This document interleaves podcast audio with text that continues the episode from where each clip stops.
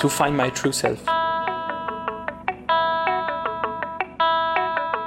Bonsoir à toutes et à tous, nous sommes le 1er décembre 2017, vous écoutez la 15e édition de Yodar. Ce matin, vous pouviez enfin obtenir vos invitations pour participer à la prochaine édition des Nuits Zébrées organisée par Nova qui a lieu le 15 décembre à la machine du Moulin Rouge à Paris. De 19h30 jusqu'au petit jour, Petit Fantôme, Ichon, dont on a déjà parlé dans la 6 édition, ou encore Superpose qui sera en live, vous feront passer, je le prédis d'avance, une excellente soirée. Aujourd'hui, on parle surtout cinéma avec deux premiers longs métrages découverts cette année au Festival de Cannes, mais avant ça, on écoute All Inclusive de Mid.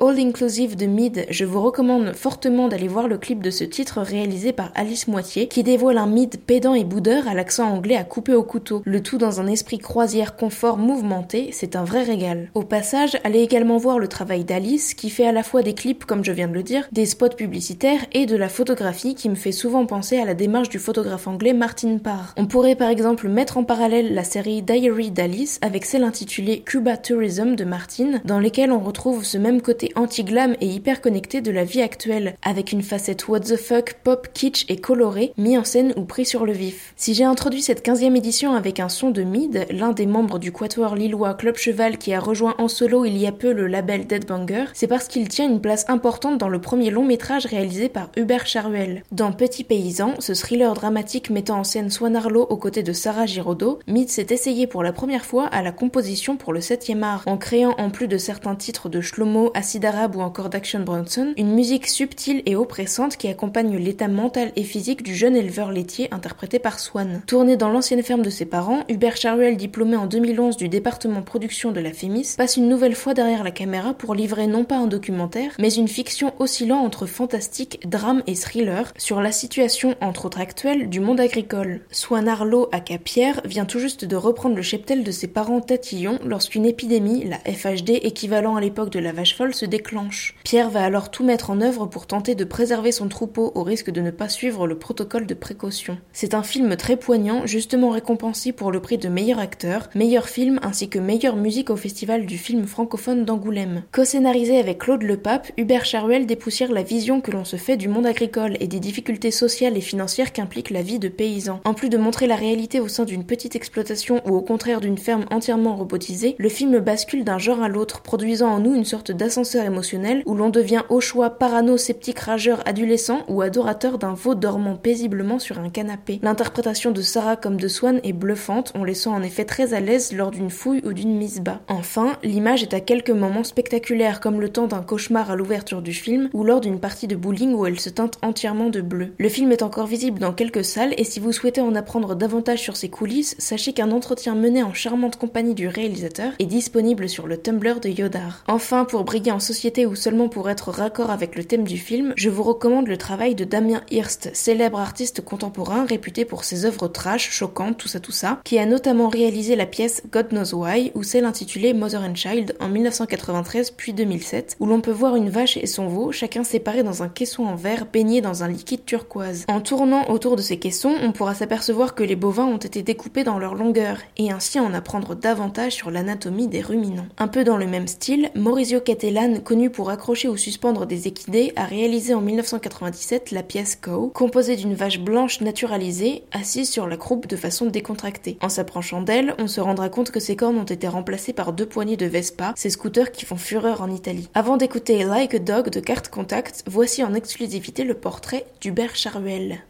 Donc, bonsoir Yodar, euh, donc moi je suis Hubert, je suis le réalisateur de Petits Paysans. Et, euh, euh, et, le dernier film qui m'a marqué c'est Jeune femme de Léonore Serrail que j'ai découvert il n'y a pas très longtemps et qui, qui m'a bouleversé, je suis tombé complètement sous le charme du film. Il y a un personnage qui est joué par Laetitia Doche qui est absolument époustouflant. Et, et le film est à la fois drôle, touchant et pour moi parle de, de, de, de vraiment grosses problématiques en tout cas euh, qui peuvent toucher euh, bah, des jeunes femmes d'aujourd'hui. Voilà, donc c'est important de le voir, en tout cas pour moi. Et c'était Caméra d'or, c'est le film qui a eu la Caméra d'or au dernier festival de Cannes. Voilà.